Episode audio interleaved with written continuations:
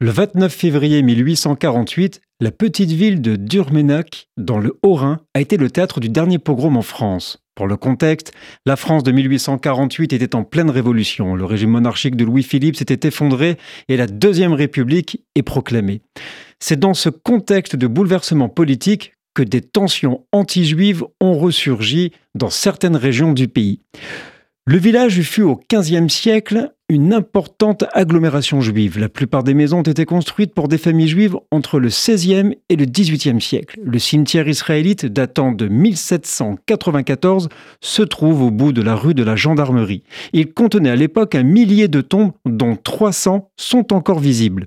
En 1826, les Juifs habitent encore 66 maisons. Durmenac comptait encore à cette époque 650 juifs sur 1000 habitants. Et le 29 février 1848, une rumeur se répand dans le village. Les juifs auraient empoisonné les puits. Cette rumeur sans aucun fondement a déclenché une vague de violence. Une foule d'environ 200 personnes, composée d'habitants de la ville et des villages environnants, s'est attaquée aux maisons et aux commerces des juifs de la ville. Des groupes d'individus armés de gourdins s'attaquèrent aux maisons et aux commerces des familles juives. Hommes, femmes et enfants furent battus, humiliés et terrorisés.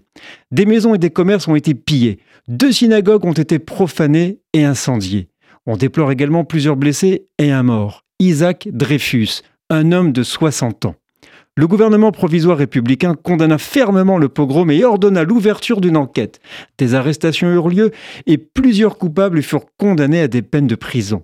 La rue du 29 février commémore la journée des émeutes antisémites du 29 février 1848.